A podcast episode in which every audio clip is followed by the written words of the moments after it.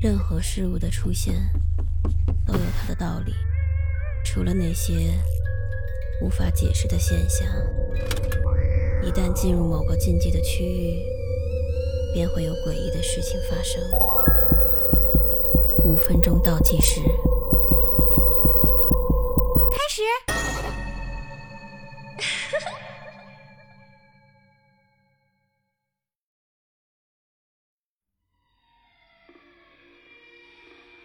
二岁那年，我第一次在爸爸的眼里看到了惊慌。我知道，我们家出事儿了。小雪，你要非常认真的听我说。我的心跳随着他的话逐渐加速。你一定要一直一直的看着我。接下来你会注意到，家里可能会有其他人在，但是我要你做到最大程度的忽略他。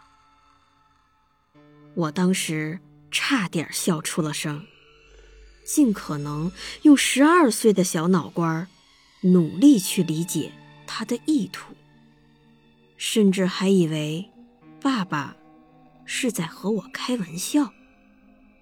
可是我还没来得及说话，他就接着说：“他会小声的对你讲话，跟着你，做一切能做的事情，去吸引你的注意。孩子，这事儿很难，但你一定一定不要回应他。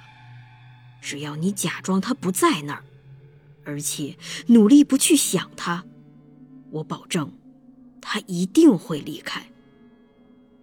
我有太多问题要问，可爸爸的神情让我害怕极了。于是，我勉强的回答道：“好的，爸爸。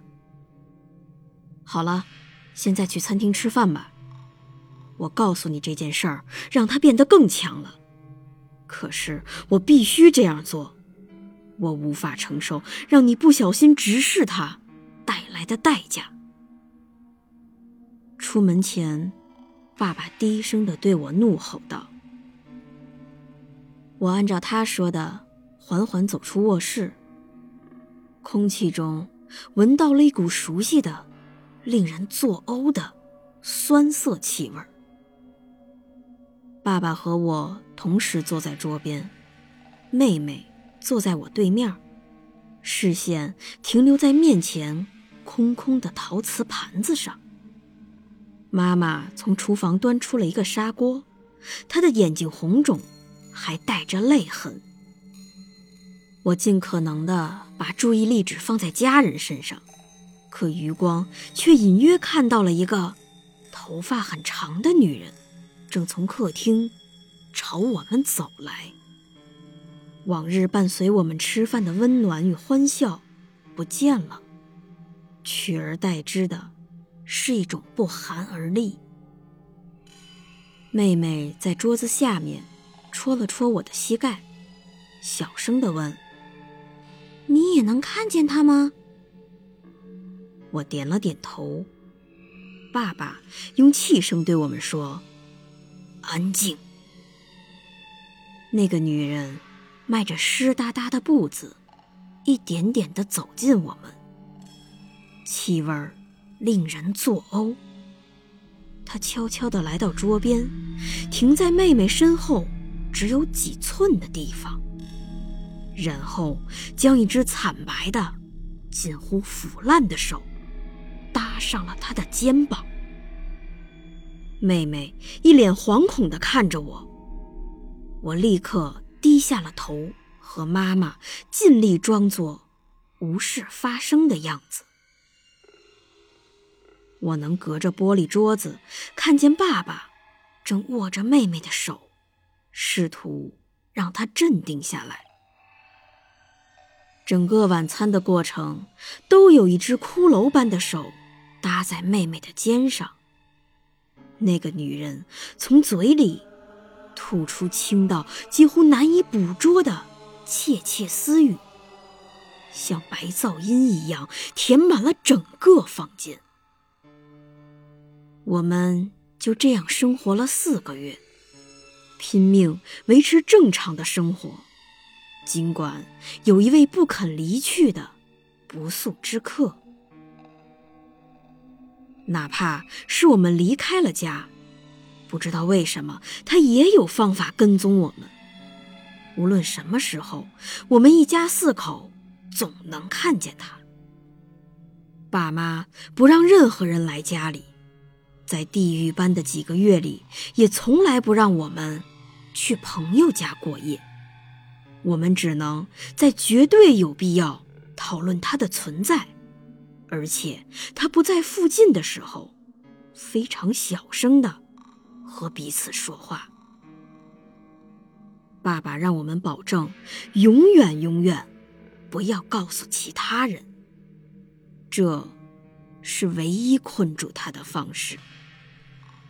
最后，我们得出了结论：他一次会感染一个家庭，不能被任何家以外的人看见，除非那个人知道他的存在而被感染。多年以后，我才知道，当年是爸爸把他引来的。我的姑姑在七十年代被另一家人感染，他就跟着我姑姑进入了他的家。后来也不知道为什么，爸爸没法把他压在脑海的最深处，于是就让他成功的进入了我们的家。我们发誓要将保守他的秘密，这将是我们一辈子。做的最难的事。我们一家人每次都是一起出门，但是妈妈比我们承受了更多。她在我们上学、爸爸工作的时候，总是独自和他困在家里。妈妈崩溃那天，一切都变了。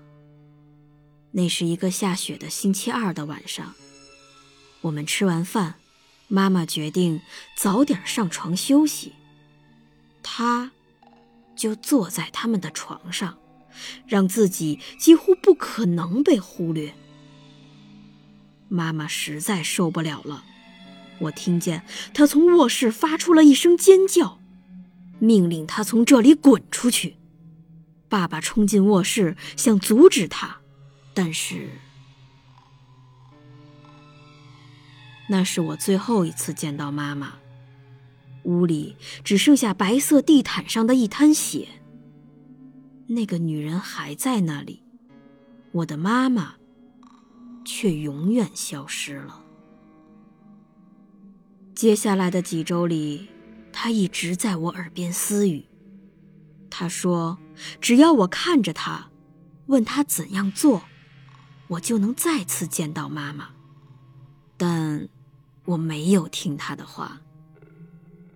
他有着乌黑的、长长的头发，穿一身碎花的裙子，皮肤苍白，眼神空洞而呆滞。今天早上，我又看见他了。十八年了，我不能再让他吞噬我的爱人和孩子。